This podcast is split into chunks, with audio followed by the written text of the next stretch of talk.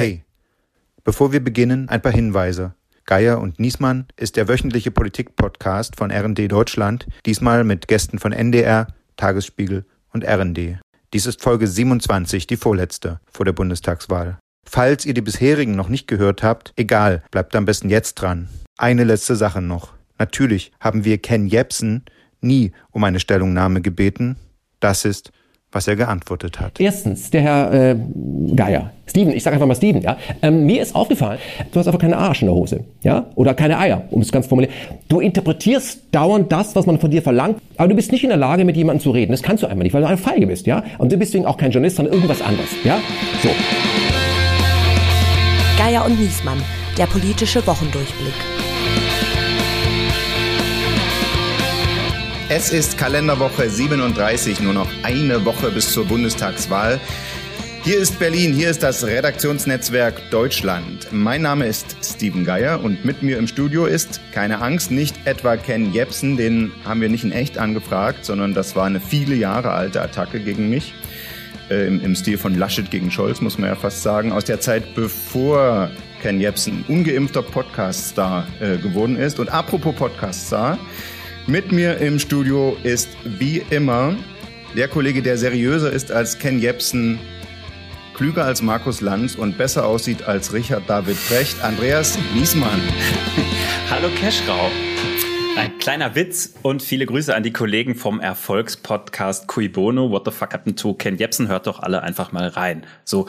Und jetzt kommen wir zu unseren heutigen Gästen, von denen eine auch Podcasterin ist. Sie ist Redakteurin beim Berliner Tagesspiegel und dort verantwortlich vor allem für die Mutter aller Nachrichten-Newsletter, den Checkpoint, der jeden Morgen mit der Berliner Landespolitik und anderen Missständen in der Hauptstadt hart ins Gericht geht. Inzwischen hostet sie außerdem den Podcast Eine Runde Berlin, in dem sie unter anderem mit den Spitzenkandidaten Kandidaten aller Parteien bei der Wahl für das Berliner Abgeordnetenhaus eine Stunde S-Bahn gefahren ist und sie damit hervorragend porträtiert hat. Wir begrüßen mit einem dreifachen Hurra, Hurra an Katrin Hipp. Yay, hallo. Und weil nächste Woche nicht nur in Berlin, sondern auch im Strandabschnitt von Berlin in Mecklenburg-Vorpommern gewählt wird, haben wir einen zweiten ebenso tollen Gast, Caroline Kock, TV-Reporterin im Landesfunkhaus MV des Norddeutschen Rundfunks in Schwerin. Und wer sich mit Schweriner Landespolitik beschäftigt, der kommt an ihr nicht vorbei, sei es als Reporterin des Nordmagazins, den Hauptnachrichten für MV oder weil sie das große Wahlkampf-Sommerinterview mit Manuela Schwesig, der Ministerpräsidentin, geführt hat und an diesem Sonntag läuft im NDR-Fernsehen Ihre große Reportage über die Stimmung vor der Wahl im Lande. Herzlich willkommen, Caroline. Hallo. Und zu viert reden wir unter anderem über diese Themen. Vorwärts und nicht verstolpern. Hat es die SPD wirklich zurück auf die Gewinnerstraße geschafft? Viele Bürgerinnen und Bürger überlegen sich, wen sie wählen sollen, wen sie sich als Kanzler vorstellen. Und da sage ich nur, auf den Kanzler kommt es an. Unter dem Pflaster und da liegt der Strand. Welche neue Landesregierung wird eigentlich nächsten Sonntag in Berlin und in Mecklenburg-Vorpommern gewählt? Ich möchte Ihre regierende Bürgermeisterin werden. Berlin ist für mich Herzenssache. Als Frau für MV möchte ich unser Land weiter voranbringen, gemeinsam mit den Bürgerinnen und Bürgern. Und sag mir, wo die Jungen sind, der Mangel an Erstwählern und wofür sich das Jungwahlvolk wirklich interessiert. Meine Frage an Sie wäre, was Sie denn zu der Cannabis-Legalisierung sagen. Und aus Spaß würde ich gerne auch wissen, ob Sie selber schon mal gekifft haben. Also, zweiter Teil ist ganz einfach zu beantworten. Nein.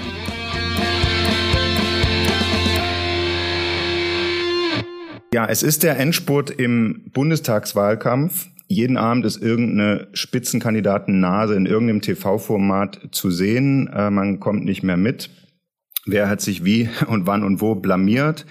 Äh, also ich jedenfalls kann es nicht mehr ganz verfolgen, wer die Kinderreporter nicht ernst genug genommen hat und wer die Kiffer im, äh, in der TV-Arena und so. Andreas, wie ist ein Schritt zurückgetreten, ein Gesamtüberblick, wie ist die Lage in der letzten Woche vor der Wahl? Angespannt. Ich glaube bei allen Beteiligten. Das gilt sowohl für Menschen in Wahlkampfzentralen als auch für ähm, die Spitzenpolitiker und auch für arme Hauptstadtjournalisten.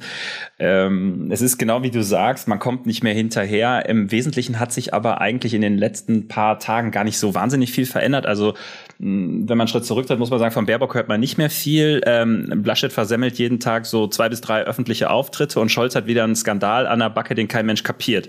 Also in, das ist ja doch alles wie immer. Ja, ist alles wie immer. Same, same, ja. same, same, but different. Was ich mich frage, ähm, Caroline und Ann-Kathrin, ihr steckt in euren eigenen Landtagswahlkämpfen. Wie gesagt, es wird am gleichen Wochenende in MV und in Berlin gewählt. Wie viel von dem ganzen Kram, mit dem wir uns rumärgern müssen, kriegt ihr da vor Ort eigentlich mit, wenn die Leute Landtagswahlkampf verfolgen? Verfolgen die auch den Bundestagswahlkampf oder das eine mehr als das andere an Kathrin? Ich glaube, man kann das gar nicht so richtig voneinander trennen. Also das ist ähm, hier in Berlin natürlich beides ein Thema. Da wird irgendwie jeder, ihr habt es gerade von den Patzern und Pannen gesprochen, natürlich ist das irgendwie auch hier in dieser Stadt ein Thema und jeder spricht darüber und jeder ähm, ja, überlegt auch, was das für Auswirkungen auf die Landespolitik und auf die Wahl hier haben kann. Ich meine, wenn wir es uns angucken, die Grünen sind hier in diesen Wahlkampf gegangen mit einem Höhenflug der Bundesgrünen. Die haben sich da, glaube ich, sehr von diesem Rückenwind tragen lassen und haben gehofft, dass sie eine Kandidatin haben, die so unauffällig ist, dass die da irgendwie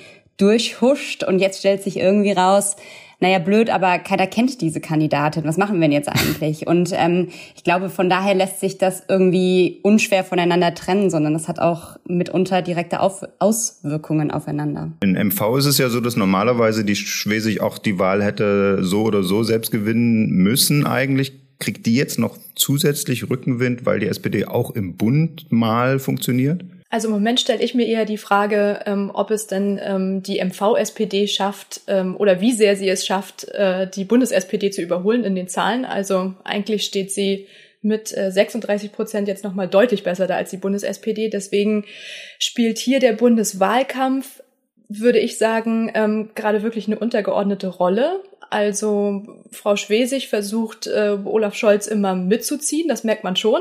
Also entweder ähm, ist sie oder eben Olaf Scholz auch so auf den Wahlplakaten und äh, sie waren zwar auch auf Wahlkampftour für ähm, zwei Tage und äh, sie lobt ihn auch und äh, aber eigentlich hat sie braucht sie das gar nicht. Und was hm. die CDU betrifft, ähm, da äußert sich eigentlich Michael Sack, äh, der CDU-Kandidat, auch gar nicht zu dem, was Herr Laschet eigentlich macht. Die sind auch noch nicht äh, hier im Wahlkampf zusammen aufgetreten.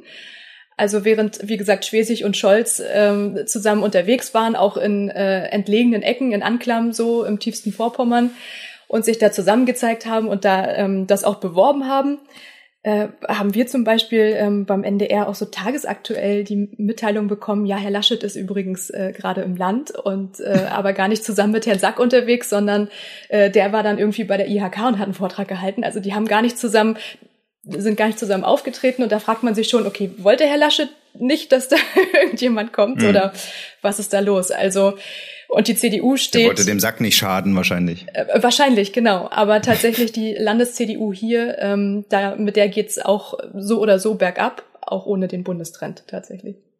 Das ist schon eine witzige Sache eigentlich, ne? wie so äh, gegenseitig die Parteien sich jetzt vorwerfen, dass sie ihr Spitzenpersonal verstecken. Ne? Also die SPD wirft ja, äh, wirft ja der CDU jetzt überall vor, ihr versteckt den Laschet, der taucht ja nirgendwo auf, äh, während hin gleichzeitig die, die CDU ja sagt, ihr versteckt hier Esken, Kühnert, Walter Borjans. Ne? Saskia an der Pommesbude, an der Pommesbude habe ich sie gesehen. Koalitionsrechner. Was, was mir äh, auffällt, ist der, dieser Lagerwahlkampf, diese Warnung der Union vor also vor Rot-Rot-Grün auf jeden Fall, teilweise ja sogar vor einer Ampel. ähm, das nutzt im linken Lager, hat es der Linkspartei genutzt, die ist ein bisschen hochgegangen in den Umfragen. Also äh, dieses ganze Ausschließ, Ausschließeritis-Thema scheint ein bisschen bei ihr einzuzahlen. Also wer wirklich eine linke Regierung will, sagt dann, gut, dann kann man scheinbar nicht Scholz und die Grünen wählen, dann muss man scheinbar direkt die Linke wählen. Und im, im konservativen Lager hat es der FDP geschadet, tatsächlich. Also da ist es insoweit aufgegangen, dass die Union gesagt hat, wer eine konservative Regierung, wer eine Ampel verhindern will, der muss direkt Union wählen. Äh, wie ist es jetzt äh, bei euch? In MV haben ja die Leute eigentlich nicht so ein Problem mit der Linkspartei. Ne? Die ist, wie, wie stark ist die da? Ich habe es nicht auf dem Schirm. Also ähm, sie ist jetzt wieder abgerutscht, ich meine um drei Prozent von 13 auf 10 Prozent. Ähm, okay, also schon relativ schwach, ja. relativ schwach, genau. Und ähm, also um die zehn Prozent äh, haben die sich jetzt immer bewegt. Also man hat den Eindruck, dass ja, irgendwie egal, was die Linke hier tut, äh, ist das Wählerpotenzial ausgeschöpft, bleibt gleich und ist relativ, relativ unerschütterlich, würde ich sagen. Hier ist niemand, der es nicht für möglich halten könnte, dass, ähm, dass hier Rot-Rot ähm, also dass es eine rot-rote Koalition gibt hm. dann nach der Wahl. Und das funktioniert und da auch, auch nicht als Schreckgespenst, oder? Nee, nee, gar nicht, genau. Also da hat jetzt keine ja. Angst vor, habe ich den Eindruck. Ja. In Berlin wird ohne Koalitionsaussage Wahl gekämpft, hast du schon gesagt. Ne? Da ist ja für die, die weit weg wohnen, gibt's eine rot-rot-grüne Regierung. Aber ähm, es halten sich, wenn ich deinen Podcast richtig verstanden habe, alle offen die Linke, die hat nur eine Option. Von daher sieht man Klaus Lederer auch immer fröhlich durch die Stadt ziehen und für sein Herzensprojekt Rot-Rot-Grün werben. Der möchte da unbedingt weitermachen. Der möchte auch, glaube ich, fast lieber Kultursenator bleiben, als Regierender zu werden. Hatte der Chancen? Also er ist ja als Politiker super beliebt. Das Problem ist, glaube ich, die Partei hinten dran, die dann, glaube ich, nicht die größten Erfolgschancen hat, da jetzt irgendwie einen Sieg reinzuholen. Aber an sich hinter Franziska Giffey ist Klaus mhm. Lederer aktuell der beliebteste Spitzenkandidat. Das heißt, ähm, ihn könnten sich, glaube ich, Berlinerinnen und Berliner schon vorstellen als Regierenden. Die Linkspartei wird aber, da bin ich eigentlich, ist davon fest auszugehen, nicht ähm, die anderen Parteien da noch überholen und irgendwie vorne liegen. Was auffällig ist, ist, dass Franziska Giffey sich in dieser, in diesem ganzen Wahlkampf extrem von Rot-Rot-Grün auch distanziert hat. Ähm, die fährt da ja fast schon so eine schwarz angehauchten Law and Order Wahlkampf, der ja auch irgendwie ganz gut zu funktionieren scheint ähm, so dass da irgendwie eigentlich schon die ganze Zeit von der Deutschlandkoalition gesprochen wird. Man muss aber natürlich sagen, sie hat halt auch noch eine Partei hinter sich im Rücken. Das heißt, ähm, es ist am Ende die Frage, inwiefern Franziska Giffey da vielleicht was durchdrücken kann, was der Rest der Berliner SPD vielleicht gar nicht unbedingt will. In puncto Koalition halten sich hier auch alle eher bedeckt. Das muss ich vielleicht noch dazu sagen. Also ähm, man kann ja eher schauen, okay, was ist jetzt ähm, aufgrund der jüngsten Umfrage rechnerisch überhaupt möglich?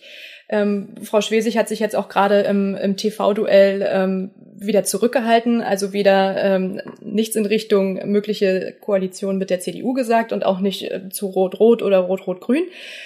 Aber ähm, natürlich ist, sind, ist da rechnerisch auch nicht alles möglich. Was sind denn dabei die großen, die großen Streitthemen? Worum dreht sich denn der Wahlkampf in MV? Also wenn ich das aus Sicht der Wählerinnen und Wähler äh, mal zusammenfassen würde, auf so drei Kernfragen oder Kernprobleme, die äh, bei denen eine Rolle spielen, wäre es, wie komme ich zum Arzt und wie lange ist der Arzt noch da? Dann wer unterrichtet meine Kinder und reicht mein Geld auch zukünftig noch zum Leben. Also das ähm, ist so das, was wir jetzt auch in diesen sieben Tagen, als wir durch, ähm, durchs Land gefahren sind, um so Stimmung vor der Wahl einzufangen, haben wir das immer wieder gehört. Andererseits bei den Wählerinnen und Wählern äh, spielt das Thema Klimaschutz wirklich eine untergeordnete Rolle. Also da ist eher, ähm, also es scheint weit weg zu sein bei den Leuten und sie haben eher Angst vor hm. grüner Politik. Lass mal nach Berlin gucken an, Kathrin. Wir ahnen ja, in Berlin ist das Hauptthema, was die Leute umtreibt, nicht, wie sie zum Facharzt kommen. Äh, oder zum nächsten Hausarzt. Sag doch mal, was sind die Themen in der Hauptstadt? Ähm, ja, ich habe tatsächlich vorhin noch mal auf unsere Survey-Umfrage beim Tagesspiegel, wo wir ausgewertet haben, was die Top-Themen sind, die die Berlinerinnen und Berliner beschäftigen. Und ähm, da sind die Top 5 Wohnung, Sicherheit und Polizei, Umwelt, Verkehr und Wirtschaft. Wobei ich glaube, dass dieses Wohnungsthema schon das ist, was irgendwie über allem schwebt, weil jeder Berliner, jede Berlinerin, der, der oder die irgendwann schon mal eine Wohnung gesucht hat, weiß, dass das schwerer zu finden ist als eine Nadel im Heuhaufen. Also ähm, ich glaube, das ist tatsächlich die soziale Frage, die die Leute hier in der Stadt umtreibt. Und ich glaube auch, dass das wir haben ja auch gleichzeitig dann den Volksentscheid, Deutsche Wohnen und Co. enteignen. Ich glaube, dass das eine der Kernfragen sein wird, die diese Wahl mitentscheidet. Ähm, das müssen wir vielleicht erklären für die Hörerinnen und Hörer, die nicht in Berlin sind. Ne? Also es gibt einen Volksentscheid in Berlin, da ähm, die Berliner gönnen sich da ja auch immer wieder äh, in, in Beschlüsse gegen die Politik zum Beispiel Tempelhofer Feld, Nichtbebauung der Randzonen und so weiter. Ähm, jetzt haben wir einen Volksentscheid ähm, zur Enteignung dieses in Berlin dominierenden Immobilienkonzerns. Hat ganz gute Chancen durchzukommen, ne? Genau, also es geht ja tatsächlich drum, quasi alle Wohnungskonzerne zu enteignen, die mehr als 3000 Wohnungen besitzen. Und ähm, aktuell, also die Umfragen gehen tatsächlich von einem echten Kopf an Kopfrennen zwischen Ja und Nein aus. Man weiß es nicht so genau. Es gibt ja so ein bisschen zwei Knackpunkte irgendwie an dieser Geschichte. Das eine ist, du hattest gerade schon ähm, Tegel war ja auch und Tempelhofer Feld und Tegel waren ja auch Tegel beides Volksentscheide. Äh, Tempelhofer Feld ähm, wurde so umgesetzt, wie abgestimmt wurde. Tegel wurde nicht so umgesetzt, wie abgestimmt wurde. Da trauert die FDP ja heute noch groß hinterher. Ähm, das heißt, es ist so ein bisschen dieses Berliner Ding, dass ähm, Volksentscheide gar nicht unbedingt umgesetzt werden, sondern es ist ja dann so, dass das Abgeordnetenhaus danach nochmal darüber debattiert etc. pp. Man guckt, ist das überhaupt möglich und am Ende wird dann irgendwie eine Entscheidung gefällt. Und das hat, glaube ich, auch die Auswirkungen, dass hört man dann doch irgendwie von den ein oder anderen Berlinern, dass die jetzt tatsächlich in diese Wahl reingehen und sagen, ich möchte jetzt unbedingt diesen, also ich möchte Enteignung gar nicht unbedingt, aber ich möchte aber ich unbedingt die, hm. genau, ich möchte den Druck hm. auf die Politik erhöhen. Ich möchte, dass irgendwie in den letzten Jahren viel zu wenig passiert. Diese Krise ist ja nichts Neues. Diesen Wohnungsmangel äh, gibt es in der kompletten Legislaturperiode schon. Und ich möchte da jetzt einfach mal irgendwie ein mhm. Zeichen setzen und deshalb kreuze ich mit Ja. Und die spannende Frage wird dann sein, wie gehen die Parteien damit um? Franziska Giffey hat ja schon ganz klar gesagt, dass Enteignungen mit ihr nicht zu machen sind, was ich auch ein interessantes Statement finde, so einen Volksentscheid zu machen und dann zu sagen, na egal, was ihr abstimmt, ich werde es auf keinen Fall umsetzen. Ähm, die Linken sind ganz klar dafür. Die Grünen sind sich noch nicht so ganz sicher und wollen das irgendwie als Ultima Ratio und FDP und CDU, AfD sind auch dagegen. Ähm, das heißt, es wird auf jeden Fall spannend, je nachdem, wie dieses Ergebnis ausgeht, wie die Parteien dann auch damit umgehen und was das auch für die Koalitionsbildung vielleicht bedeuten kann. Personalabteilung. Es sieht so aus, als ob Scholz, Schwesig und Giffey ganz gute Chancen haben, die Regierung in ihrem äh, ja, da, da zu gewinnen, wo sie an, angetreten sind. Lernen wir jetzt eigentlich daraus, für die SPD zahlt sich so ein Mittekurs aus, also so ein Volkspartei-Image äh, und, und gar nicht äh, der Anspruch, progressiv zu sein. Vielleicht äh, erstmal nach MV geblickt, wo Schwesig ja wahrscheinlich auch ohne den aktuellen Rückenwind gewonnen hätte. Wenn du da im Land unterwegs bist, sagen die Leute dann, ich wähle SPD oder sagen die, ich wähle Schwesig, ist mir egal, welche Partei die ist? Es kommt zuerst, ich wähle die SPD, weil Aha. Frau Schwesig, die okay. hat das ja sehr gut gemacht. So, äh, also okay, schon die Reihenfolge. Also das gehört sehr, schon zusammen. Ganz genau, mhm. auf jeden Fall, ja.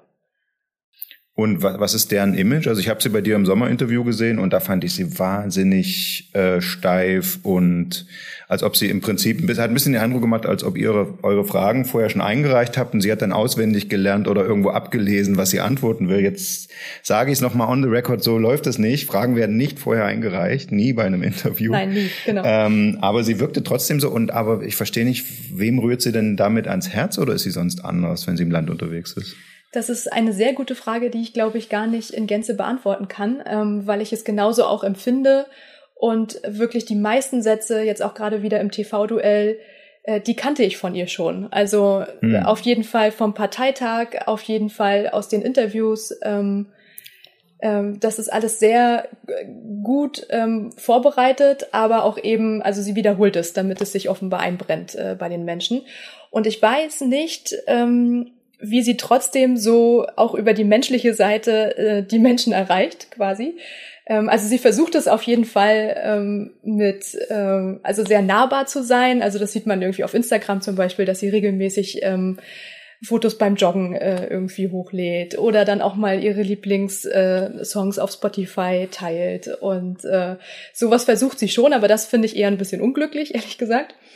Aber natürlich. Was, was, was sind Ihre Lieblingssongs auf Spotify? Äh, Alt wie ein Baum zum Beispiel. Also da guckt man sich die, die, die Lieder so, an und denkt, okay, das ist jetzt, das sind jetzt diese Lieder, von denen sie denkt, dass ihre potenziellen Wählerinnen und Wähler äh, die gut finden. So. Und wahrscheinlich liegt sie da nicht so falsch mit. Äh, möglicherweise. Ich glaube, äh, hier gibt's noch einen ganz anderen Zufall, ähm, der total reinhaut und der aus meiner Sicht, das ist jetzt ein bisschen zynisch vielleicht, aber der aus meiner Sicht hier der ausschlaggebende Grund ist. Und zwar, alle drei haben unfassbar schwache und schlechte Konkurrenz. Ich, also das tut mir leid, das so äh, zynisch äh, als, als Politikjournalist hier sagen zu müssen, aber ganz ehrlich, also ähm, Olaf Scholz, äh, haben wir gesehen, erst wurde, hat Annalena Baerbock sich im Wahlkampf selbst demontiert, wurde demontiert, so dann Armin Laschet, diese wirklich fiese, selbst CDU-Leute sagen ja wirklich unterirdische Performance und natürlich am Ende haben die Leute gesagt, na gut, dann macht's halt der Scholz. So und in Berlin haben wir, hat Ann-Kathrin eben schon gesagt, kein Mensch kennt Frau Jarasch, ähm, äh, CDU-Spitzenkandidat Wegner auch, glaube ich nicht, dass irgendwie von zehn Berlinern irgendwie fünf sagen können, dass der das ist. Aber jetzt, hast du jetzt erwähnt, habe ich jetzt schon wieder vergessen. Jetzt schon wieder vergessen. Naja gut, und in Mecklenburg-Vorpommern, ja. da besteht die CDU aus Philipp Amthor und äh, Herrn Sack Ja, also ich meine, I'm sorry, aber da, ähm, das sind halt alles Zwerge und da wirken dann natürlich irgendwie Scheinriesen auf einmal auch sehr, sehr groß neben. Das ist einfach so. Aufreger der Woche. So, aber wenn wir von Scholz reden und klein, kleineres Übel, äh, der hat ja bis jetzt so die, den Teflon-Kurs gefahren und versucht einfach zu möglichst viel, möglichst wenig zu sagen, um nicht angreifbar zu sein. Jetzt aber sowohl auf dem CSU-Parteitag als auch im TV-Triell am vorigen Wochenende hat Laschet ihn wirklich massiv verbal angegriffen und auch unter Druck gebracht mit dieser Razzia im Bundesfinanzministerium. Da ging es hin und her. Äh, Andreas, du hast mit Klingbeil telefoniert, der hat, hat sich von dir mit dem Satz zitieren lassen, äh, die Union sei so in Panik, dass sie jetzt schon aktiv Lügen verbreite, also ein ziemlich krasser Vorwurf. Du hast das ganze Zeug durchdrungen, du hast sogar äh, Unterlagen äh, da vorliegen. Äh, du kannst uns jetzt durchlaufen, wie man, äh, wie man so sagt. Was ist eigentlich das, was ist eigentlich der Vorwurf, den die Staatsanwaltschaft in Osnabrück klären muss? und will. Ja, wie du schon gesagt hast, es ist eine ziemlich komplexe Geschichte, aber wenn man es mal versucht, stark zu vereinfachen und runterzubrechen, dann steht im Mittelpunkt eigentlich eine überforderte Behörde, nämlich die Geldwäsche-Spezialeinheit des Zolls, die FIU, die Financial Intelligence Unit. Ähm, das muss man sich so ein bisschen so vorstellen, diese Truppe, das ist eine Behörde, also es ist eigentlich keine Truppe, es ist eine Behörde, die sitzen in Köln und alle Banken, die verdächtige Transaktionen beobachten, sind ähm, gesetzlich verpflichtet. Also wenn, ne, Steven, wenn du wieder deine 50.000 Euro irgendwie nach Nordafrika verschiebst, äh, dann muss deine Bank das... Das sind Spenden. Mh, ne, für, mhm. Zur Terrorfinanzierung, dann muss die Bank das, äh, muss die Bank eine Meldung machen an, an die FIU. So. Und die FIU sauft ab, säuft ab weil die haben, äh, da kommen so viele Meldungen rein und dann ähm, fahren die so einen Ansatz, wie sie diese Meldungen prüfen. Das läuft halb automatisiert ähm, und dann, dann wird, das wird also quasi mit einer Software äh, werden da Risiken abgeglichen und wenn dann eine rote Lampe blinkt, dann guckt man sich das, diesen Fall händisch an und gibt ihn dann gegebenenfalls an die Polizei, an die Staatsanwaltschaft weiter. So und jetzt sagt die Staatsanwaltschaft Osnabrück, das ist schiefgelaufen an ein paar Stellen. Ihr habt wichtige Meldungen uns nicht weitergegeben. Da ging es tatsächlich um Millionenüberweisungen nach äh, in den afrikanischen Raum, die im Zusammenhang mit Waffen, Terror, äh, Drogengeschäften standen und ähm, in dem Zuständigkeitsbereich von dieser genau, Staatsanwaltschaft. Deswegen ist auch Osnabrück. Man also, fragt sich ja, warum, die, okay. warum, warum mhm. sind die Osnabrücker da unterwegs? Und der Grund ist, äh, da gibt es eine Sparkasse, die diese Meldung gemacht okay. hat und das ist nicht weitergegeben worden und deshalb ermitteln die Staatsanwälte und sagen, das ist nicht, das ist rechtswidrig, wie ihr das macht. Und was hat jetzt Olaf Scholz damit zu tun, ist die große Frage. ja, das ist eine gute Frage. Also politisch, glaube ich, könnte man ihm den Vorwurf machen, ähm, dass diese ähm, FIU, diese Spezialeinheit, immer noch so absäuft und nicht genügend Personal hat. Er hatte vier Jahre Zeit, ähm, da Personal aufzubauen, hat er auch gemacht, aber ähm, man könnte jetzt schon die These wagen, es hat irgendwie nicht gereicht. So, ähm, aber dafür wird nicht ermittelt, mhm. sondern die, die, die ermitteln, ob diese, diese Risikoprüfung, die Art, wie die die Risiken geprüft haben, vor einer Anzeige, ob die korrekt war oder nicht. Ganz genau. Und sie ermitteln, ähm, wie die FIU diese äh, Risikoprüfung, also ob sie sich die selber überlegt haben oder ob sie das mit dem Finanzministerium abgekaspert haben, ähm, nach welchen Kriterien da geprüft wird. So, und wenn man jetzt, muss man einmal das Gedankenkonstrukt der Staatsanwälte nachvollziehen. Wenn die Staatsanwälte jetzt sagen, wie ihr das gemacht habt, das war rechtswidrig, dann, äh, und daraus leiten wir den Vorwurf ab, hier reden wir über, Staats, äh, über Strafvereitelung im Amt.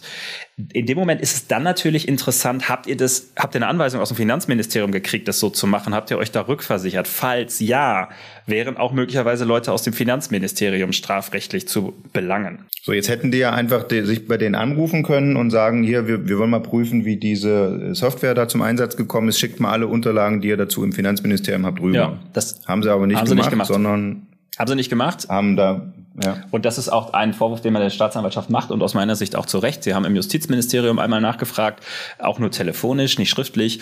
Und äh, da kam dann erstmal keine Antwort, beziehungsweise eine etwas ausweichende. Und dann haben sie beschlossen, jo, dann gehen wir halt per Hausdurchsuchung dahin. Die Staatsanwaltschaft macht das deswegen, weil die denkt, wenn wir das schriftlich anfragen, dann schicken die uns nicht alles oder dann vernichten die Akten oder sowas. Also da schwingt irgendwie eine Unterstellung mit oder ein Argwohn. Das ist so. Und das ist natürlich, das okay. ist ein bemerkenswerter Vorgang, dass die Staatsanwaltschaft dem, das muss man sich ja vorstellen, dass also, also die Staatsanwaltschaft als Teil des, der Justiz, das Justizministerium wurde ja auch durchsucht, dass die Staatsanwaltschaft dem Bundesjustizministerium in dieser Frage nicht vertraut. Das ist schon, äh, in meiner westfälischen Heimat würde man sagen, dicker Hund. Ja? Also ähm, das geht. So und juicy wird es aber ja jetzt dadurch, dass die SPD sagt, warum, Scholz hat das ja direkt gesagt, also die hätten das einfach schriftlich äh, kommen lassen können. Nun haben sie äh, diese Hausdurchsuchung gemacht, möge jeder selbst äh, bewerten. Und Laschet sagt, aha, der unterstellt, dass es nicht rechtsstaatlich äh, zugegangen sei, das ist populistisch. Die Unterstellung hat aber ja einen Grund, nämlich die Staatsanwaltschaft wird von einem CDU-Mann CDU-Amtsträger geführt. Richtig? Richtig. Und dessen Chef am Ende, am Ende der Verantwortungskette ist eine CDU-Justizministerin in Niedersachsen. Und deswegen die Unterstellung, die haben das extra eine Weile liegen lassen, diesen Gerichtsbeschluss, damit es mitten im Wahlkampf hochgeht, so, so wie in Amerika mit Hillarys E-Mails. Ja, das ist die Verschwörungstheorie, die, an die manche in der SPD glauben. Ich sage ganz offen, ich persönlich glaube da nicht dran. Ähm, so läuft es eigentlich im Normalfall nicht und das wäre politischer Selbstmord, wenn sowas rauskäme, dass man da Justiz instrumentalisiert. Das traue ich der Justizministerin Havlitzer nicht zu. Was ich mir vorstellen kann, aber da bewegen wir uns im Bereich der Spekulation, dass, sagen wir mal, in diesem sehr heiklen Fall, ähm, so kurz vor einer Wahl, ähm, hätte man sich vorstellen können, dass die Staatsanwaltschaft mit mehr Fingerspitzengefühl vorgeht. Ähm, dass das nicht passiert ist, also dass man auf dieses Fingerspitzengefühl verzichtet hat, könnte vielleicht auch ein bisschen mit dem Parteibuch des leitenden Oberstaatsanwalts zusammenhängen. Also diese These würde ich, glaube ich, also die Spekulation würde ich zumindest mal in den Raum stellen und für nicht unplausibel halten. Und jetzt sagt der Laschet im TV-Triell äh, Scholz, da haben sie versagt, das ist ihre Aufsichtspflicht und äh, deswegen sind die auch bei Ihnen im Finanzministerium einmarschiert. Das geht ja auch aus der Pressemitteilung der Staatsanwaltschaft hervor und da twittert Scholz, ist enger Vertrauter, der Finanzstaatssekretär Schmidt. Nix, die Staatsanwaltschaft hat da eine Pressemitteilung äh, ähm, ja sozusagen irreführend formuliert, weil äh, beim Durchsuchungsbeschluss vom Amtsgericht steht gar nicht drin, dass es sich gegen das Finanzministerium gewendet hat. Die wollten nur Akten von uns. Also, das ist der Lügenvorwurf von Klingbeil, richtig? Ähm, naja, naja, da, da würde ich differenzieren. Ah. Also der, ähm, der, Lügen, der Lügenvorwurf von Klingbeil zielt eher in die Richtung, dass es jetzt Leute in der Union gibt, die irgendwie sagen, Geldwäsche, Durchsuchung, Finanzministerium, Ermittlung gegen Staatssekretär, dass da alles so vermischt wird und das halt nicht so auseinander äh, differenziert wird, wie wir das jetzt hier gerade sehr mühsam irgendwie versucht haben. Ähm, da, da zählt der hin. Der Schmidt hat mit seinem Tweet ähm, möglicherweise geltendes Recht gebrochen, weil er nämlich äh, gegen einen Strafrechtsparagraphen verstoßen hat, der verbietet, aus so laufenden Gerichtsverfahren Beschlüsse zu ähm, veröffentlichen. Das ist auch für uns Journalisten nicht ganz trivial. Also wir hatten diesen Beschluss auch vorliegen und haben gestern sehr, sehr lange bei uns auch im Verlag darüber diskutiert, dürfen wir da eigentlich draus zitieren oder nicht. Ähm, und am Ende ist das ein Rechtsrisiko, in das man sich da begibt, auch wir als Berichterstatter. Wir haben uns dafür entschieden, das zu machen. Ähm, ich wollte gerade sagen, ich lese mal vor, auf Seite 4 steht, die nunmehr angeordnete Durchsuchung dient der Feststellung, inwieweit die Einführung des risikobasierten Ansatzes, also dieser Software da, rechtlich erörtert und abgesichert war. Jetzt habe ich daraus zitiert, jetzt kann ich schon Ärger bekommen. In der Tat. Das könnte äh, unter, also im schlimmsten Fall zu einer Anklage gegen dich führen. Gut, dass du das jetzt gerade gemacht ah. hast. okay. Ähm, und, und den Satz, den ich vorgelesen habe, ist der entscheidende. Den kann man nämlich so lesen, dass die durchaus denken, da könnte das Finanzministerium auf höherer Ebene äh, mitentschieden haben. Das ist die Lesart der Staatsanwaltschaft, genau. Ne, dass man, dass sie, dass sie da zumindest in Erwägung ziehen, dass es Menschen in diesem Finanzministerium gibt, die da mit drin hängen und dass man das jetzt mal rausfinden wollte. So, da sagt jetzt das Finanzministerium aber wieder, haha, wenn ihr aber irgendwie implizit davon ausgeht, dass es bei uns Beschuldigte gibt, dann hättet ihr das von vornherein sagen müssen, dann hättet ihr auch nicht eine Durchsuchung bei Dritten machen dürfen, wie ihr das gemacht habt. Also sind ja quasi Durchsuchungen bei Zeugen, sondern dann hättet ihr sagen müssen, ihr seid Beschuldigte im Finanzministerium und wir durchsuchen bei Beschuldigten. Dann gibt es einen anderen Paragraphen, dann gibt es andere Rechtsgeschichten und andere Rechtsgüter und so. Das ist da alles nicht passiert. Also unter, machen wir mal einen Strich drunter. Ähm, die Staatsanwaltschaft hat sich hier irgendwie auch nicht mit Ruhm bekleckert. Die geht hier relativ hemdsärmlich zur Sache und auch ähm, ja, ohne Fingerspitzengefühl. Und am Ende ähm, ja, ist, bleibt für mich die Grundfrage stehen, kann man einer, einer überforderten Behörde eigentlich mit dem Strafrecht beikommen? Und ich meine, ich glaube irgendwie nicht. Programmhinweis. So, wir gucken schon wieder auf Zahlen, Zahlen, Zahlen. Eine Zahl, die auch fällt und fällt, ist die Zahl der Erstwähler. Es gibt immer mehr alte Leute. 50 plus stellt schon jetzt knapp 60 Prozent der Wählerschaft und die 18 bis 29-Jährigen nur noch gute 14 Prozent. Also Andreas und ich sind natürlich auch die Stimme der Jugend, so verstehen wir uns natürlich. Also ich tu ah, nicht. Ja. Aber auch da sprechen die Zahlen teilweise eine andere Sprache. Und deswegen haben wir jemanden zu Gast, nämlich Chantal Ranke, die tatsächlich äh, noch jung ist und die Volontärin beim Redaktionsnetzwerk Deutschland ist. Hallo nach Hannover. Moin, hallo nach Berlin. Und du weißt ganz genau Bescheid, was dieses Jahr mit dem, mit dem Youth Vote los ist. Und zwar hast du mitgemacht bei einem großen Projekt der RD-Volontäre, das heißt Generation Doppel X. Zwei Kreuze für deine Zukunft ist der Untertitel. Und da seid ihr ganz genau rangegangen an die Jung- und Erstwähler. Sag doch mal, was sind so die, die Erkenntnisse, die dich am meisten überrascht haben? Ja, also generell kann man auf jeden Fall sagen, dass wir herausgefunden haben, dass ein großes Interesse da ist. Also die 18- bis 29-Jährigen haben Lust zu wählen. Gerade auch die Erstwähler sind zum Teil schon sehr aufgeregt, dass sie jetzt zum ersten Mal eben ihr Kreuz setzen dürfen. Wir haben allerdings zwei große Haken festgestellt an der Sache. Das haben wir in einer YouGov-Umfrage herausgefunden, die für uns durchgeführt wurde. Und es ist zum einen so, dass 49 Prozent überhaupt gar nicht wissen, wie viele Stimmen sie eigentlich bei der Bundestagswahl haben. Das war, glaube ich, für uns das erschreckendste Ergebnis, das wir herausgefunden gefunden haben. Und zum anderen gibt es einen wirklich großen Unterschied zwischen den Männern und Frauen äh, in der Generation. Äh, viele fühlen sich einfach nicht genug repräsentiert und das zeigt sich eben vor allem bei den Frauen. Also es geht um Wissen, um Engagement ähm, oder eben auch ums generelle Interesse. Die Werte sind bei den Frauen wesentlich geringer als bei den Männern und ja, das äh, ist ein Wert, der zum Teil schon zum Nachdenken anregt. Ihr habt ja auch ganz viele Gespräche mit Erstwählern geführt, ausführliche Gespräche und so. Wie kann man die begeistern? Was sagen die selbst? Ähm, ich glaube, es sind in erster Linie zwei Sachen. Der erste Punkt liegt bei den PolitikerInnen als erstes Mal, weil es ist nämlich so, dass sich viele Erstwählerinnen und Erstwähler für die Inhalte interessieren und gar nicht so für die Kandidaten der Parteien.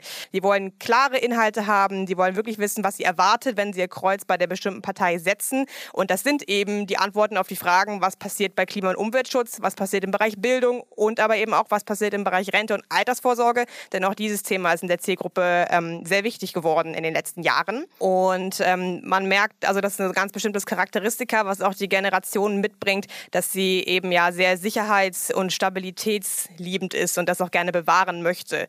Und ähm, der Jugendforscher, mit dem wir gesprochen haben, hat das eben auch so erklärt. Zu den Themen, die ja immer wieder äh, aufkommen, wenn Jugendliche zum Thema Politik sich äußern, gehört ja Cannabis-Legalisierung. Äh, und ihr habt ein Podcast-Projekt gemacht und da taucht die Frage auch wieder auf. Und zwar habt ihr immer gegensätzliche Typen aufeinander gehetzt im Podcast zu einem Streitgespräch. Das ist alles zu finden unter Generation XX oder Generation XX.rnd.de und die Podcasts natürlich auch überall, wo es Podcasts gibt, unter In Your Face. Und da haben SPD Bundesvize Kevin Kühnert und Wiebke Winter vom Zukunftsteam von Armin Laschet äh, in der Rubrik Liberal gegen Konservativ unter anderem eben über Cannabis-Legalisierung gesprochen. Und bevor wir darüber kurz reden, hören wir da mal kurz rein. Die These.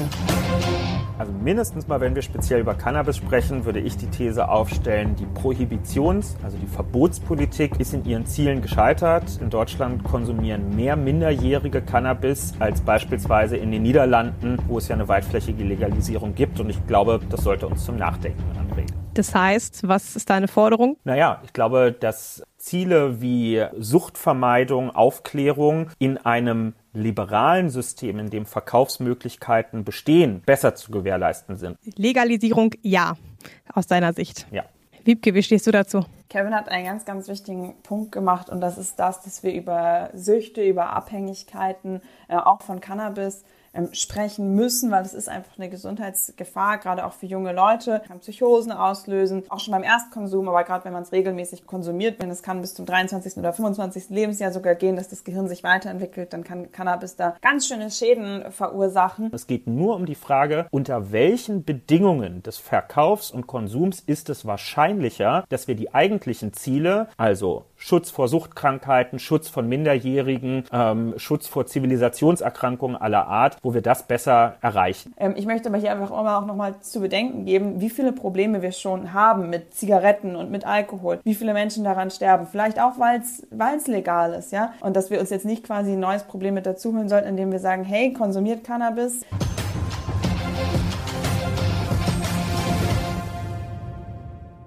Okay, zur Transparenz sagen wir kurz dazu, das haben wir jetzt hart zusammengeschnitten. Äh, Im Original ist das Gespräch deutlich länger. Aber sag doch mal, Chantal, was glaubst du, warum interessiert das Thema Cannabis-Legalisierung die jungen Wähler so sehr? Ich glaube, es ist einfach so, dass Cannabis auch wie Alkohol und Zigaretten einfach schon irgendwie so einen gewissen Normalitätsaspekt gewonnen haben in, in vielen Bereichen und auch in der Altersgruppe. Jetzt vor der Wahl ist ja auch nochmal hochgekocht mit neuen Vorschlägen, dass sogar die Drogenbeauftragte selber äh, zumindest ein bisschen lockern möchte. Und ja, ich glaube, es ist einfach an der Zeit, äh, dass man da nochmal drüber nachdenkt, mhm. wie man das machen möchte. Wahrscheinlich sind des viel, deswegen so viele Erstwähler für eine Jamaika-Koalition. Entschuldigung. Man weiß es nicht, das haben wir nicht erfragt. Es gibt noch ganz viel, was in dem Paket drin steckt. Ihr habt äh, mit Journalisten gesprochen, mit, du hast schon gesagt, Politologen, äh, mit ganz viel Erstwählern. Es gibt Videos, es gibt Podcasts, es gibt Meinungsstücke, es gibt Interviews. Wie gesagt, alles unter Generation xx.rnd.de. Großartiges Projekt, um tief einzutauchen ins Thema Jugend und Politik. Macht es alle und vielen Dank fürs Dabeisein. Ja, danke dir. Wir freuen uns über jeden, der mal vorbeischaut und sich ein bisschen reinliest. Ja, und ich würde diese Frage gern in unsere Runde geben. Ist eigentlich die Politik verpflichtet, die Jugend mehr einzubinden, mehr abzuholen und ist dafür eigentlich die Absenkung des Wahlalters äh, der, der wichtigste oder zumindest der erste Schritt, äh, Caroline? Ja, also für Mecklenburg-Vorpommern würde ich sagen, sollte die Politik das auf jeden Fall tun. Und ähm, ein ganz wichtiger Punkt, ähm, finde ich, ist auch, dass unter den Wählerinnen und Wählern, die älter sind, ein ganz großes Thema ist, wie, wie behalten wir die Jugend hier im Land oder wie holen wir sie zurück? Und ich würde sagen, das müsste auch damit einhergehen, die zum Beispiel mit einer möglichen Wahl ab 16 auch mehr, also ernster zu nehmen. Ich war ja überrascht, dass es in Berlin auch äh, noch nicht so ist. Hier ist auch noch zur Abgeordnetenhauswahl 18, ne? Ja, da ähm, konnte man sich tatsächlich auch noch nicht einigen, beziehungsweise man konnte sich nicht einigen, heißt in dem Fall, die CDU wollte nicht. Ähm, da ist das tatsächlich die einzige Partei, die da irgendwie nicht mitmacht und ich finde das völlig irre. Also ich finde es irgendwie total schade, weil wenn man sieht, irgendwie die Abgeordneten sind mittlerweile also die sind ja schon alle immer relativ alt, so, ne? Das heißt, da ist immer schon mal weniger Repräsentanz sowieso für die Jungen da. Und da dann zumindest zu sagen, hey, ihr habt eine Stimme und ihr könnt wenigstens ähm, da irgendwie eure Meinung mit zum Ausdruck bringen, finde ich völlig angemessen, vor allem weil man ja auch einfach, also gerade auch hier in Berlin, man sieht ja, wie krass politisch diese Jugend ist. Ne? Also Fridays for Future ist jetzt das Beispiel, was wir alle kennen, aber hey, da stehen halt Zwölfjährige auf der Straße. Gut, dass mir jetzt Zwölfjährige vielleicht nicht ähm, eine, eine Wahlmöglichkeit überhilft, okay, aber ich finde 16 ja, wobei, es gibt die Forderung, Wahlalter auf Null senken, ja, Familienwahlrecht. Also ich glaube... Da bist du wieder zu spießig da für. Da bin ich zu spießig für, ja. Ich glaube, man muss sich... Also wenn ich mir überlege, ich hätte mit sechs Jahren irgendwen wählen sollen, ich weiß nicht, was ich da gemacht hätte. Ähm, weiß nicht, Winnie Pooh, keine Ahnung, aber... Ähm, die Winnie Pooh-Partei, genau. Nee, deine Eltern, deine Eltern hätten dann einfach... Äh, Oder meine Eltern hätten das Kreuzchen gemacht. Hätten für dich die ja, also unser Kind, das ist so konservativ wie wir, wir wählen alle CDU, denn die Sechsjährige an Katrin, Nein, klassische CDU-Stammwählerin. Ich werde jetzt nichts okay, über, die Wahl, über das Wahlverhalten meiner Eltern sagen. Aber trotzdem bleibt es spannend. Wir behalten das im Auge. Wir bedanken uns vielmals bei Chantal Ranke, die wir gerade gehört haben, und bei Ann-Kathrin Hipp und bei Caroline Kock. Vielen Dank euch. Vielen Dank euch. Ja. Und wir danken allen fürs Zuhören und nächste Woche sind wir wieder da zum großen Finale, zur großen Wahlkampfbilanz und dem Blick in die Glaskugel, wie wohl der Wahlsonntag ausgehen wird. Bis dann. Tschüss. Ciao.